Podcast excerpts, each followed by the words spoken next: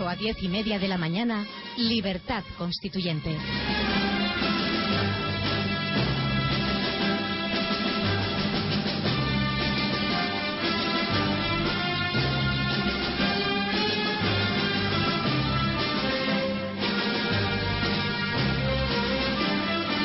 Buenos días, repúblicos. Jueves 10 de mayo y como todos los jueves les habla Jorge Sánchez de Castro Calderón. Mm, hoy, mm, para conocer si nos encontramos ante un punto de inflexión en la eh, crisis económica con la nacionalización de, de las partes podridas del sector financiero, eh, damos la bienvenida a don Roberto Centeno. Buenos días, don Roberto. Buenos días. Y a nuestro anfitrión, don Antonio García Trevijano. Buenos días, Roberto y Jorge. Pues muy buenos días, don Antonio. La verdad es que es un, día especial, damos el eh, comienzo al debate económico, entre otras cosas, y, eh, porque lo que ha ocurrido ya lo, ya lo pronosticó don, don Roberto.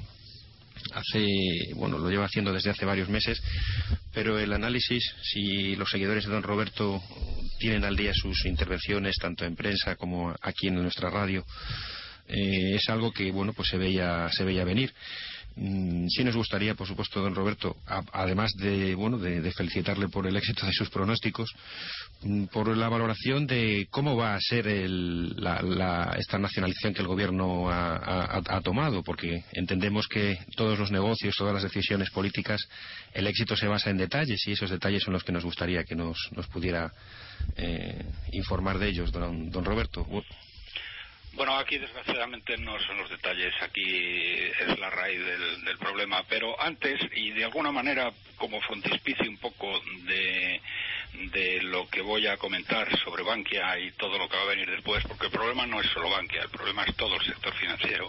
Eh, arreglar Bankia no va a arreglar todo el sector financiero, sería un primer paso en todo caso. Eh, eh, he estado escuchando y tengo que decirte, querido Antonio, con un enorme asombro, lo que habéis comentado de eh, las, eh, las, mm, eh, las reparaciones que se impusieron a Alemania después de la Primera Guerra Mundial. Sí. Eh, y un poco habíais hecho el paralelismo con lo que está ocurriendo ahora. Yo no. Eh, y Yo claro, no. la yo, he- verdad yo he que- contestado que no. Y que no tiene nada que ver. Nada Es que decir, ver. una cosa es, vamos a ver, pero lo, lo digo para que lo entienda la gente. Sí, la pregunta una cosa es que a un país vencido se le diga, mire usted, como está usted vencido, pues nos va a pagar usted esto, lo otro y lo demás allá, ¿eh? y le intenten sacar el oro, el moro y el valle de Andorra. ¿eh? Eso es una cosa que eh, fue un puro disparate y ya Keynes en la conferencia de París lo dijo que aquello no conducía más que al desastre como efectivamente ocurrió. Una cosa es eso y otra muy diferente ¿eh? es que una panda de golfos y una panda de corruptos ¿eh? se haya llevado el dinero crudo, se haya gastado el dinero a carretadas, haya endeudado al país eh, pidiendo dinero para, para precisamente financiar la corrupción y el despilfarro al mundo mundial entero, ¿eh? y que ahora diga que no, que, eh, que no, que no puede, que ese dinero no se puede devolver y que lo importante es el crecimiento y no la austeridad. Oiga, pero vamos a ver, coño, no se ha gastado usted, no ha despilfarrado usted dinero a carretadas, ¿eh? ¿Cómo que no lo va a devolver usted? ¿Pero esto qué es? Pero es que además el tema es muchísimo peor en el caso de España, porque en el caso de España el problema, el problema de la austeridad es que no es austeridad. Es decir, el despilfarro sigue a toda velocidad y a toda máquina. ¿eh? Lo que ha hecho el señor Rajoy es justo lo contrario, que ha sido expoliar a la economía productiva y a las familias de todas las formas posibles, mm, desde, desde ponernos los impuestos sobre la renta y sobre el ahorro más altos de Europa, a las tasas sobre la vivienda más altas de Europa. Ahora van a revisar al alza ¿eh? cuando los precios de las viviendas se están hundiendo y se siguen hundiendo y se seguirán hundiendo, ¿eh? va a revisar al alza cuatro millones y medio de viviendas para incrementarnos el IBE. Nos va a cobrar por la utilización de las autopistas que las hemos pagado con nuestro dinero, lo cual es un robo manifiesto. Vamos a tener que pagar por, mm, por lo que ya pagamos, que es el copago en la sanidad, el copago en la educación. ¿eh? Eso es lo que está destruyendo eh, la economía española.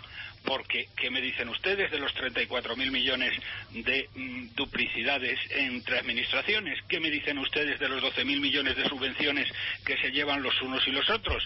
¿Qué me dicen ustedes de los, eh, de los casi 2 millones de, vamos, de funcionarios, no, de empleados públicos colocados a dedo, de los que, dentro de ellos 500.000 políticos que no le dan un palo al agua, de los eh, 30.000 eh, coches oficiales, de los 300.000 teléfonos móviles, de las 200 embajadas que tienen más embajadas las comunidades autónomas que la propia España. Esto es un cachondeo total y absoluto. Y esto no es un tema de austeridad. Y no es que la señora Merkel se haya vuelto loca. La señora Merkel actúa como actuaría cualquier persona racional. Es decir, yo le voy a seguir a usted prestando mi dinero, el dinero de los alemanes, para que ustedes financien la juerga ¿eh? y, tengan colocados más de dos millones de golfos en, en, la administración que no sirven para nada. Hombre, por Dios, es que tendría que estar loca la señora Merkel. Y por cierto, lo del señor Hollande, ¿eh? el señor Hollande eh, ha presentado un plan eh, absolutamente disparatado, eh, casi igual al de Zapatero. Pero no hay ningún problema, porque el señor Hollande es exactamente igual al señor Rajoy. Hará justo lo contrario a lo que ha prometido que iba a hacer. Ya, ya ha empezado. ¿Eh? Ya ha empezado a hacer. Hará justo lo contrario. ¿eh? Donde dice subiremos los impuestos, lo bajará. Donde dice gastaremos más, gastaremos menos. Y luego hará exactamente lo mismo que hace Rajoy. Les dirá a los franceses, ah, eh, je regrette, monsieur, eh, eh, je regrette, mais je ne peux pas. C'est imposible. J'aurais voulu, mais je ne peux pas. Eso es lo que le dirá el señor Hollande a los franceses. Hubiera querido, me hubiera gustado, pero ha sido imposible. Es decir, dejémonos de chorradas con Hollande, porque Hollande va a hacer justo lo contrario a lo que ha prometido, y si no el tiempo. y luego ahora, si quieren, empezamos a hablar de banca. No lo pienso como tú, exactamente igual. Y, y desde luego yo jamás puedo cometer el error conozco demasiado la historia, de comparar situaciones en tiempos distintos. Es imposible que ahora pueda repetirse ni las causas ni los motivos de la guerra mundial ni de Alemania. Eso es imposible. pero sí, los motivos son completamente distintos. Unas eran las reparaciones de guerra y esto es un dinero que se han fundido una panda de golfos irresponsables y corruptos y nada más. Y que lo han financiado endeudando a los españoles y ahora dicen que no lo puede devolver. ¿Eh? y ya, ha dicho que ya no, no, hombre, no nos obligue... No, vamos, no dicen eso todavía, lo dirán. Pero de momento lo que dicen, hombre, no nos obliguen ustedes a, devolver ese dinero. No, perdón, es que dicen más. Lo que, lo que dicen es que no tiene perdón de Dios. Lo que dicen es, no, no, eh, hombre, dice, ¿cómo van a pretender ustedes, señores europeos, cómo va a pretender usted, señora Merkel, que gastemos solo lo que ingresamos. con eso no tenemos ni papipas. Estamos acostumbrados a un nivel de vida mucho más alto. Así que tiene que usted darnos, seguir dándonos el dinero que necesitamos para poder vivir por encima de nuestras posibilidades, que es a lo que estamos acostumbrados. Así que no nos teque usted las narices, señora Merkel, y suelte usted la pasta. Claro, la señora Merkel se le debe quedar una cara como diciendo, pero estos tíos qué dicen. ¿Eh? Y esto es lo que está sucediendo, porque es que este año la previsión que dio el otro día Montoro es increíble. Vamos a gastar eh, eh, me estoy refiriendo naturalmente a las administraciones públicas, van a gastar un 50% más de lo que ingresan. ¿eh? Entonces lo que están diciendo es, no hombre, no, austeridad no, nosotros eh, tenemos que seguir gastando por encima de lo que ingresamos. ¿Usted cree que eso, eso es, es de eso cabe en cabeza humana? Bueno, pues esto es lo que están defendiendo, con decir, no, no, no, la austeridad no, el crecimiento, lo importante es el crecimiento. Pero ¿qué crecimiento ni qué coño? Si están expoliando a la economía productiva y a las familias y están permitiendo y dejando el despilfarro, ¿de qué, de qué crecimiento están hablando? ¿De pero qué coño nos están contando estos falsarios, estos mentirosos y estos... Oye, Roberto. Y el tema de Bankia, bueno, ahora hablamos del tema de Bankia. Claro, es, el es una golfada impresionante donde se han arruinado literalmente a decenas de miles de familias a las que han engañado, a las que han estafado, a las que han chantajeado y nadie responde de nada, porque el sector bancario, mejor dicho, las los líderes del sector bancario están por encima de la ley. Es como, vamos, es una especie de mafia que está por encima de la ley, no responde de nada y cuando la ley la condena, cuando el Tribunal Supremo condena al número dos del Banco de Santander, eh, pues va el indigente mental de Zapatero eh, y, bueno, y le condona totalmente la pena O sea que bueno, es, es eh, verdaderamente el tema es que es indignante, ¿eh? porque claro, es lo que digo, decir, no, no, nosotros no queremos austeridad, nosotros queremos seguir gastando y queremos que usted, Alemania, nos siga prestando el dinero que nosotros necesitamos para financiar nuestra juerga. Y claro, eso no entra en cabeza humana. Y luego dicen, es que la señora Merkel es una nazi, es que la señora Merkel quiere imponer el dictat. No, pues hombre, vaya usted entonces, en vez de a la señora Merkel, vaya usted a Kazajistán para que los kazaquistanos o los chinos le presten el dinero para seguir la fiesta. Don Roberto, eh, al hilo precisamente de su último comentario, eh, en cuanto a la exigencia de las de responsabilidades, podríamos preguntarnos si, si los accionistas de Bankia, a los que ustedes, a los que usted ha hecho mención, eh, tendrían una acción de responsabilidad contra el actual gobernador del Banco de España, don Roberto.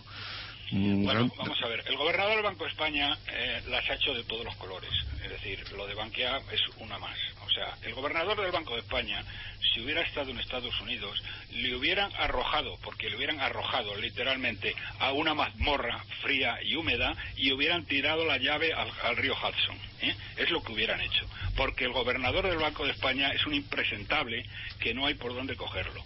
¿Que pueden tener una acción contra él? Por supuesto. ¿La van a hacer? Pues no lo Porque, claro, lo que ha ocurrido con Bankia es que es que es, es, absolutamente inaudito. Don Roberto, solamente un pequeño apunte para, para nuestros nuestros oyentes.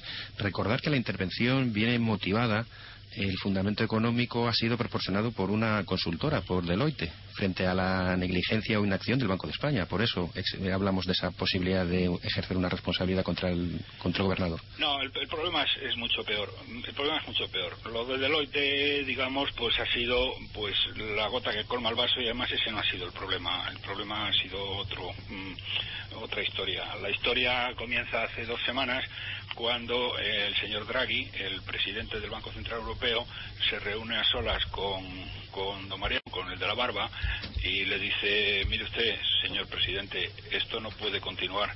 Usted tiene que tomar medidas, pero mm, vamos, en 48 horas. ¿eh? o desde luego el Banco Central Europeo le deja de apoyar a usted y deja de apoyar a España, porque el cachondeo del sistema financiero español no puede continuar el primer, el primer tema, que no el último, ¿eh? que no el último, el primer tema naturalmente era Bankia. ¿eh? Entonces el señor Rajoy, ¿eh? Que desde que volvió de Barcelona a Madrid no debió salir del cuarto de baño, esto volvió a Madrid aterrado, llamó a su niño bonito que es de Guindos y le dijo lo que Draghi le había dicho. Y dice, bueno, lo primero que tenemos que hacer es intervenir, intervenir Bankia, no tenemos más remedio. Llamaron a Rato y Rato les dijo que ni de broma, que parecía mentira, que cómo le hacían él eso, que cómo el partido le iba a dejar colgado, lo cual manda narices. Dice, ¿cómo que el partido te ha dejado colgado, desgraciado? Si has hundido a Bankia, ¿eh? Pero es que el partido va a mantenerte ahí. Y bueno, luego estaban, claro, los tres grandes del BBVA, el del Santander y de la Caixa, que se reunieron también con, con, con De Guindos y eh, estaban también aterrados, entre otras razones, porque las acciones de sus acciones se han estado hundiendo y se siguen hundiendo. Ayer bajaron un 5%, eh, las, de, las de las dos primeras y la de la Caixa bajó un 6%, eh, lo cual es una salvajada, y querían que se hiciera algo y se tomaran decisiones.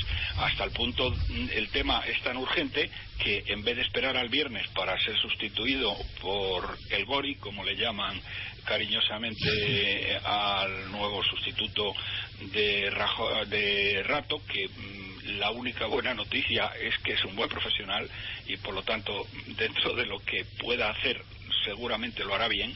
¿eh?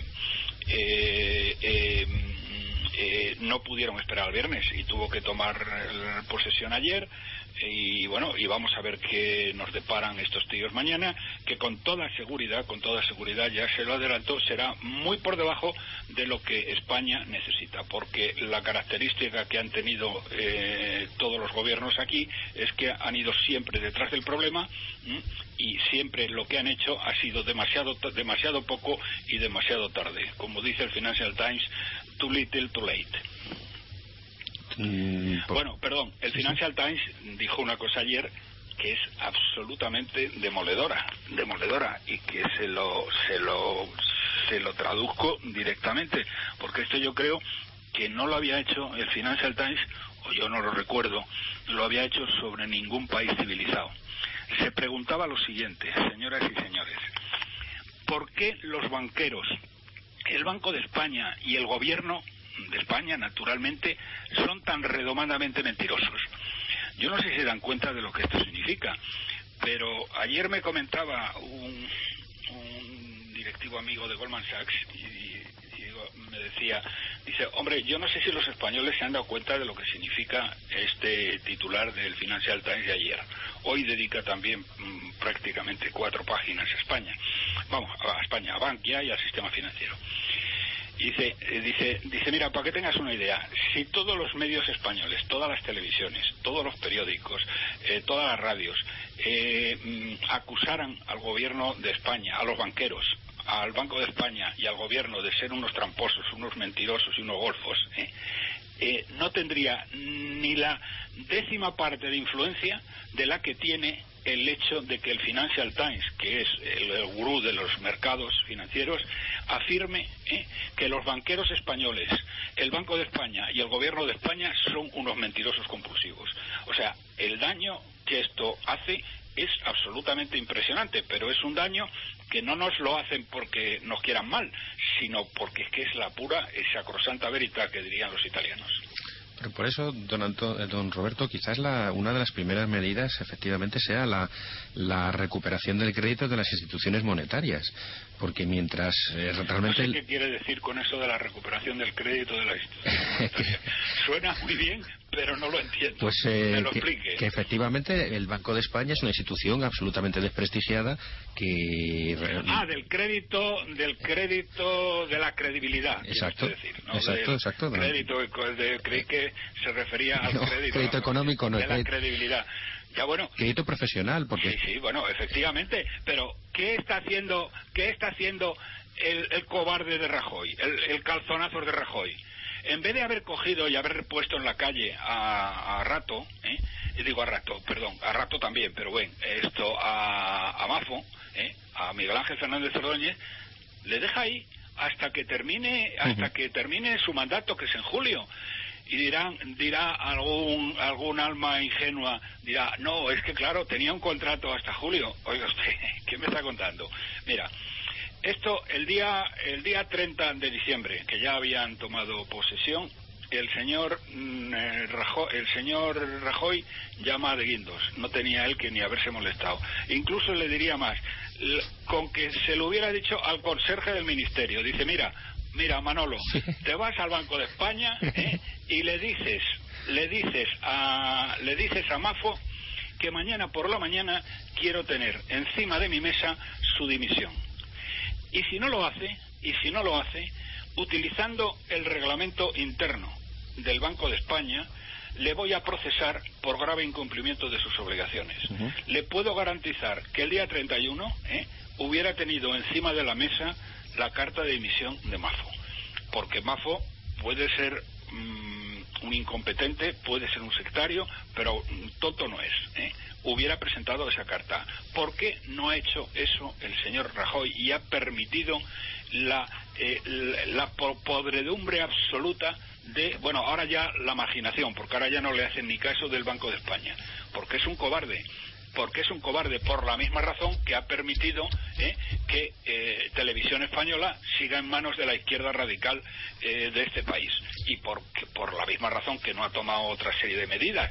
Porque si por él hubiera sido el señor Rato seguía al frente de Bankia. Si no fuera porque Draghi el otro día en Barcelona le dijo Monsieur le Président tiene usted tiene usted 48 horas para actuar. si en 48 horas no ha actuado, el Banco Central Europeo deja de comprar desde la española y España quiebra de inmediato. Entonces, eh, el problema es que tenemos a un presidente de gobierno que es un cobarde y un mindundi. Que, que, vamos, que, que no da la talla, vaya. O sea, el señor Rajoy no da la talla, ese es el problema. Yo, entiendo que la, politización de, los organismos reguladores eh, es evidente. El caso último del Banco de España sí lo refrenda. Y quizás un, golpe de mano en eh, profesionalizando, incluso cambiando la forma de gobernar estas instituciones, estos organismos eh, públicos, sería una muestra de confianza, un, un, aldabonazo a una nueva política. Ya, en eso ya se equivocan, ya, ya es muy tarde. Eso podría haber funcionado hace tres años, ahora mismo eso ya no funciona. El problema ahora mismo es que es lo que le acabo de decir. Si el Financial Times dijo ayer que los banqueros, los reguladores, y el gobierno. Los reguladores, eh, para entendernos, es el Banco de España, que es el regulador. ¿eh? Y el gobierno de España son unos mentirosos. ¿eh? Bueno, la lo, él lo preguntaba, ¿por qué los banqueros españoles, los reguladores y el gobierno son tan mentirosos? Pero lo decía exactamente. Roberto, pero habrá que acreditar el propósito de la Pero es que ya mm, ahora hay que hacer otras cosas. Es decir, los tiros ya no van por ahí. Ahora mismo, lo primero que tiene que hacer la banca ¿eh? lo primero que tiene que hacer la banca es decir la verdad sobre el valor de los activos que tiene. El problema es que si esto lo hubieran hecho hace tres años, el tema era un tema que hubiera sido manejable. Pero es que ahora mismo el tema es inmanejable, porque ya no es solo que los, eh, los pisos que tienen valgan la mitad de lo que dicen que valen, ya no es solo que el suelo que tienen valga prácticamente cero.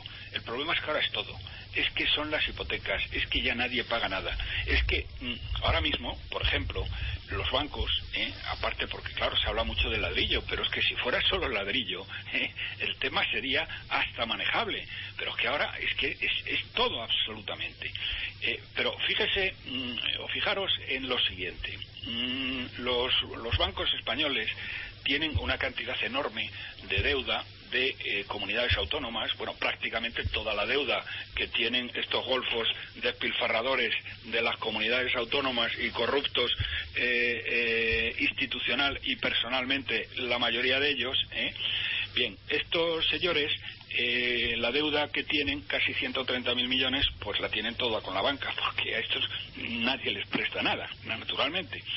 y del Tesoro, pues ahora mismo nadie compra, ninguna institución extranjera compra mm, eh, deuda española y lo compran los bancos españoles con el dinero que les da el BCA. Se lo da al uno y a nosotros nos lo, nos lo cede eh, graciosamente pues al, al 4, al 5, al 6%. Bien, y la desembolsada diferencia, naturalmente.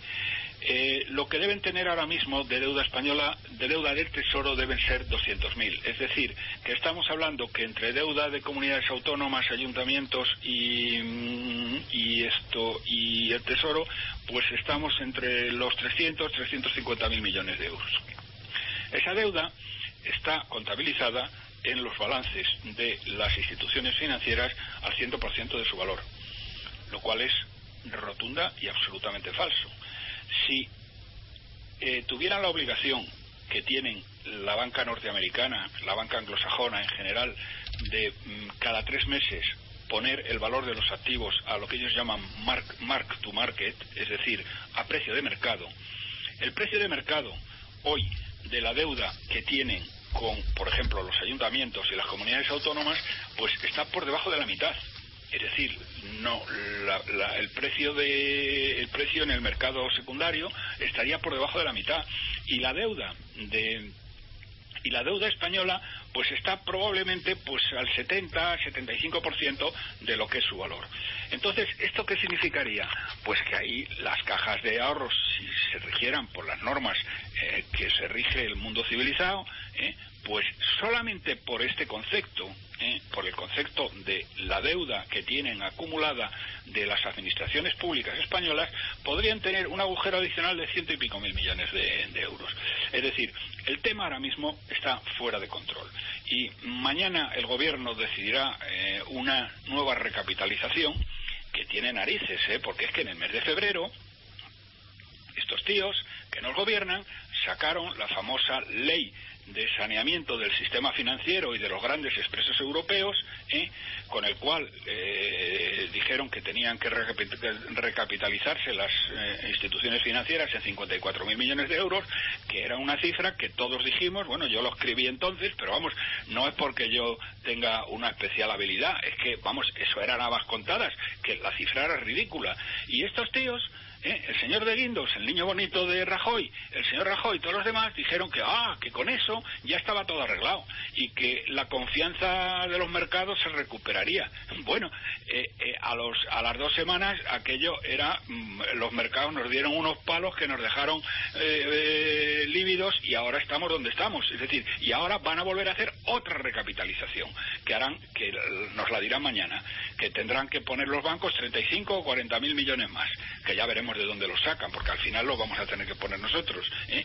¿Va a ser eso suficiente? Seguro que no, porque es que vamos muy por detrás del tema. Es decir, el tema se está grabando a tal velocidad cada semana, cada mes que pasa, ¿eh? que se está perdiendo y, bueno, el resultado pues es el que, el que tenemos. Los mercados no tienen confianza en nosotros, la bolsa se está hundiendo, la gente que tiene preferentes la han arruinado totalmente, en fin, está, es, es un círculo, vamos, un círculo vicioso no, es una espiral eh, descendente y mortal que bueno, que ya veremos a ver dónde salimos. Y mientras tanto, y mientras tanto, las comunidades autónomas siguen despilfarrando absolutamente sin límite y son los responsables de los dos tercios del gasto de España. Ojo, porque no estamos hablando, ¿eh? no estamos hablando de unas instituciones, de unas administraciones públicas que gasten, por ejemplo, pues el 10 o el 20%. No, gastan el 70% del gasto de España. Y ahí tienen ustedes a la todopoderosa señora de Cospedal, ¿eh? que sería la primera en dar ejemplo, ¿eh?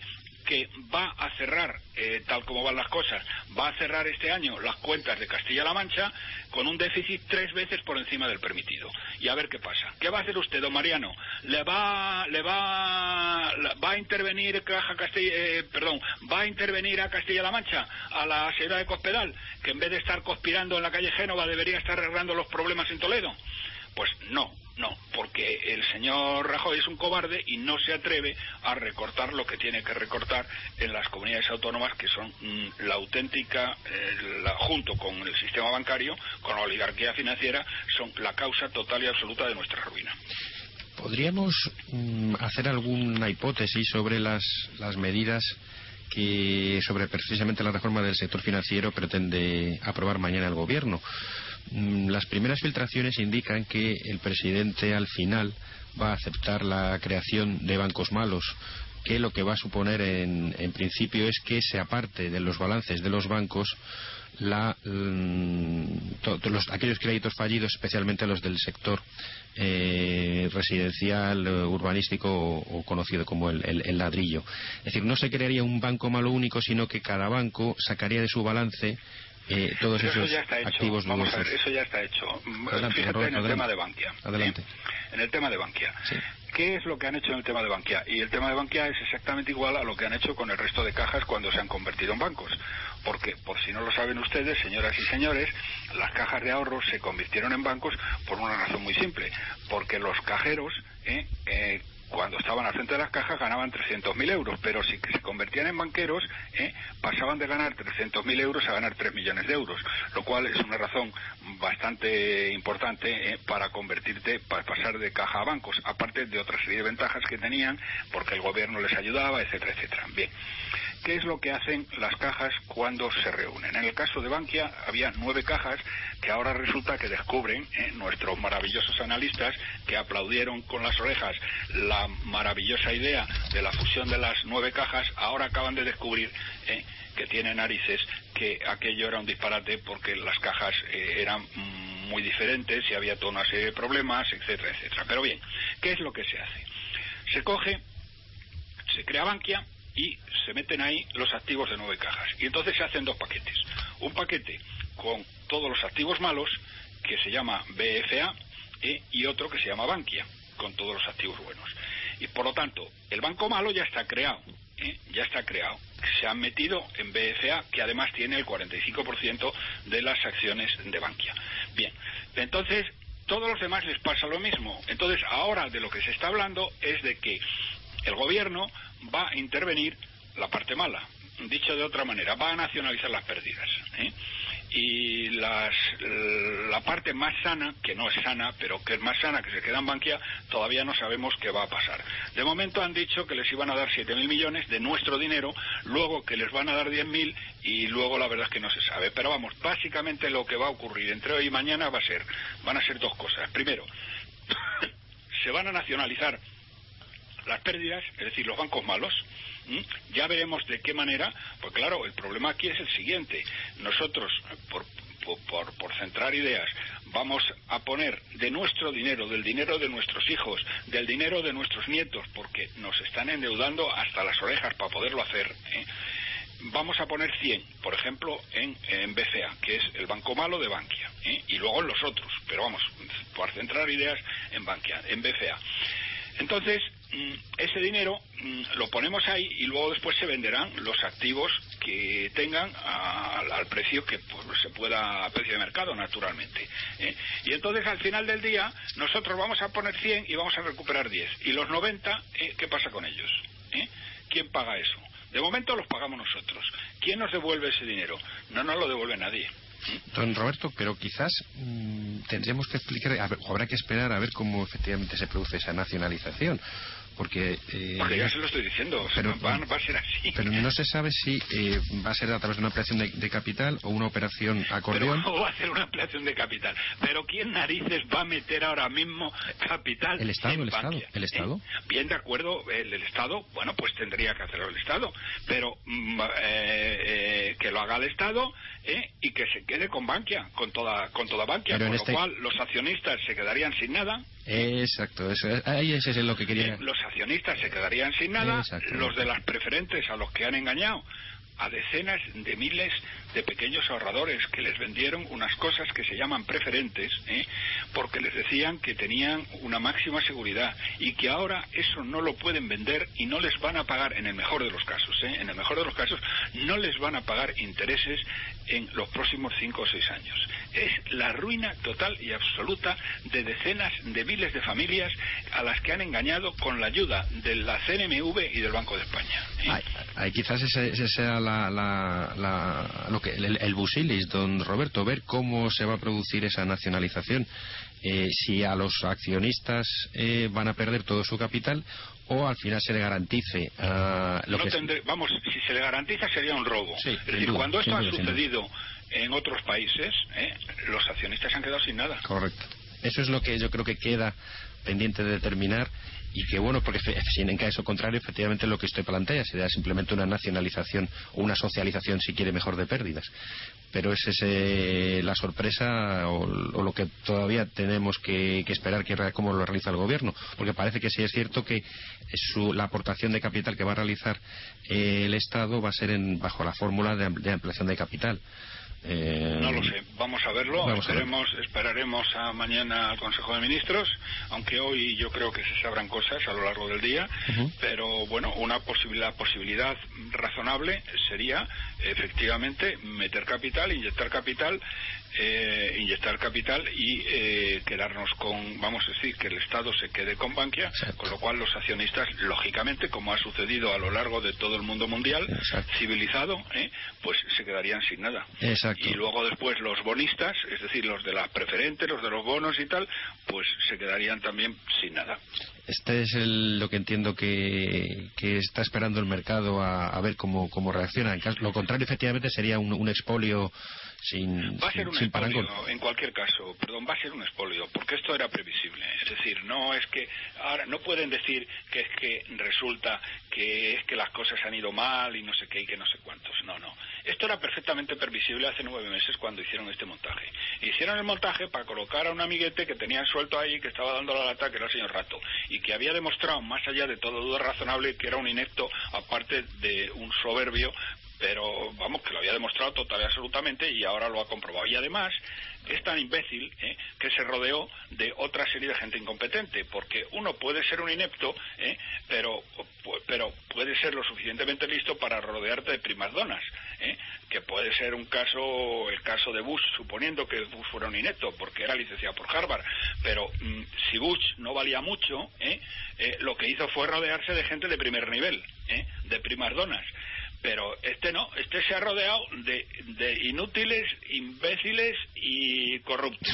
Entonces, bueno, ha pasado lo que ha pasado. Pero, en fin, en todo caso, aquí hay dos posibilidades. O nos expolian a los españoles todo, o nos expolian a los españoles parte y los accionistas de Bankia se quedan sin nada y por supuesto también que esto es lo más triste los eh, titulares de acciones eh, preferentes. toda la toda la gente que tiene preferentes.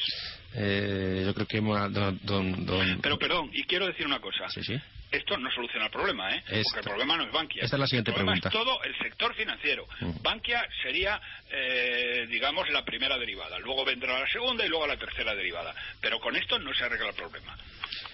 ¿Cuál- don- em, esa era, don Roberto, la, la- la última pregunta, la conclusión prácticamente del, debate de hoy. Eh, no es suficiente ni siquiera como. Yo entiendo que no, entre otras cosas, porque mientras no haya una reforma de una- un aumento de la, una- un- de la credibilidad del- de las propias instituciones reguladoras del Banco de España, mm, la confianza de los mercados no se va a recuperar. Pero entiende que puede ser un primer paso o ni siquiera es. No, un primer paso sí es, eso no hay ninguna duda. Bueno, perdón, un primer paso. Vaya usted a saber lo que van a hacer estos tíos. Sí. O sea que Sí, sí, sí. eh, se puede usted temer lo peor. Sí. Eh, eh, pero en fin, digamos, seamos benévolos y démosles un voto de confianza a ver qué narices se les ocurre. Pero seguro, seguro, seguro, seguro, seguro, seguro que lo que están intentando por todos los medios es ver de qué manera expolian al pueblo español y eh, mantienen el chiringuito durante, durante un poco más de tiempo. Porque esto al resto de los bancos no les va a gustar nada, Mm. porque mm, eh, sienta un precedente un precedente que es el modus operandi en todo el resto del mundo civilizado, pero que en España sienta el precedente de que cuando necesitas dinero no te lo dejan gratis et amore, que es lo que ha ocurrido hasta ahora, sino que mm, tú tomas una participación en el capital. ¿Eh? Y claro, como todos van a necesitar ser recapitalizados, incluido el Banco de Santander, incluido el BBVA, incluido la Caixa, ¿eh? porque si alguien piensa que estos bancos no van a necesitar ser recapitalizados, es que está soñando. ¿eh? Otra cosa distinta es que eh, les pase lo que les ha pasado a los grandes bancos americanos. Los grandes bancos americanos, Goldman Sachs, Merrill Lynch, Bank of America, Wells Fargo, eh, Citigroup, etcétera, en el momento álgido de la crisis se vieron abocados a, eh, a recibir unas ayudas del gobierno muy importantes. Esas ayudas del gobierno eh, se materializaron en forma de entrada en el capital y eh, luego mm, todos ellos, o casi todos ellos, y, los, y otros están en el tema, lo devolvieron. Es decir, Goldman Sachs, eh, el gobierno no recuerdo la cantidad de dinero que inyectó eh, y eh, se lo ha devuelto ya. Entonces ya no tiene problemas. Ujú. Eh, Bank of America yo creo que tiene muy poco. Citigroup debe tener todavía algo. Wells Fargo yo creo que ha devuelto todo, eh, etcétera, etcétera. Sí, sí, sí. Es decir, que eh, yo de lo que estoy convencido es que todos los bancos españoles, y cuando digo todos, son todos, necesitarán la ayuda del gobierno. Lo lógico y lo normal es que el gobierno, si es que tiene dinero, pues claro, esa es otra. El problema es que eh, ya no estamos hablando de los Estados Unidos de América, estamos hablando de un pueblo crecientemente empobrecido, eh, que tiene todos los mercados cerrados, que vive de la caridad del Banco Central Europeo, donde se sigue despilfarrando, y lo acabo de decir, un 50% más este año, un 50% más de lo que ingresamos es lo que piensan gastar las comunidades autónomas, ¿eh? porque eso de la austeridad es una cosa muy dura, ¿eh? Y eh, ya veremos de dónde sale el dinero. Pero suponiendo que el dinero pueda salir, y podría salir a lo mejor de alguna institución europea, como el Fondo Europeo de Inversiones, etcétera, ¿eh? ese dinero tendría que entrar en el Santander, tendría que entrar en el BBVA, tendría que entrar en la Caixa, etcétera, que eh, no tengo ninguna duda que al cabo de mm, tres, cuatro años, pues acabarían devolviendo ese dinero. Don Roberto, pues eh, ponemos aquí final debate. Jorge, yo... Jorge. Dígame, don Antonio. No, no, yo quiero felicitarte como conductor porque yo no sabía que los economistas y tú conocierais la diferencia entre estatalización y nacionalización. Sí, sí, claro. Como, y, y es, te agradezco que estando un jurista aquí presente, pues ya no necesitáis mi servicio. Eh, es natural que durante una hora no me preguntéis sobre la cuestión fundamental, que es ¿qué ha pasado en España? ¿Se ha nacionalizado o se ha estatalizado? Correcto. Y la diferencia es brutal. Sí, sí, sí, porque si es nacionalizado corresponde a la nación, a los representantes de la nación. Sí. Y aunque no lo haya, le corresponde al Parlamento. Y todo lo que se ha hecho es ridículo y absurdo. Pero, mi opinión, no la necesitáis. Así que muchas gracias. Don Antonio. Bien, bien, nada más, no quiero más. muchísimas gracias, don Roberto. Eh, contendremos la respiración y esperaremos a la próxima semana para evaluar la decisión del gobierno. Muy bien. Muy bien. Muchas, muchas gracias y a los oyentes les remitimos a la página web www.www.www.www.www.www.www.www.www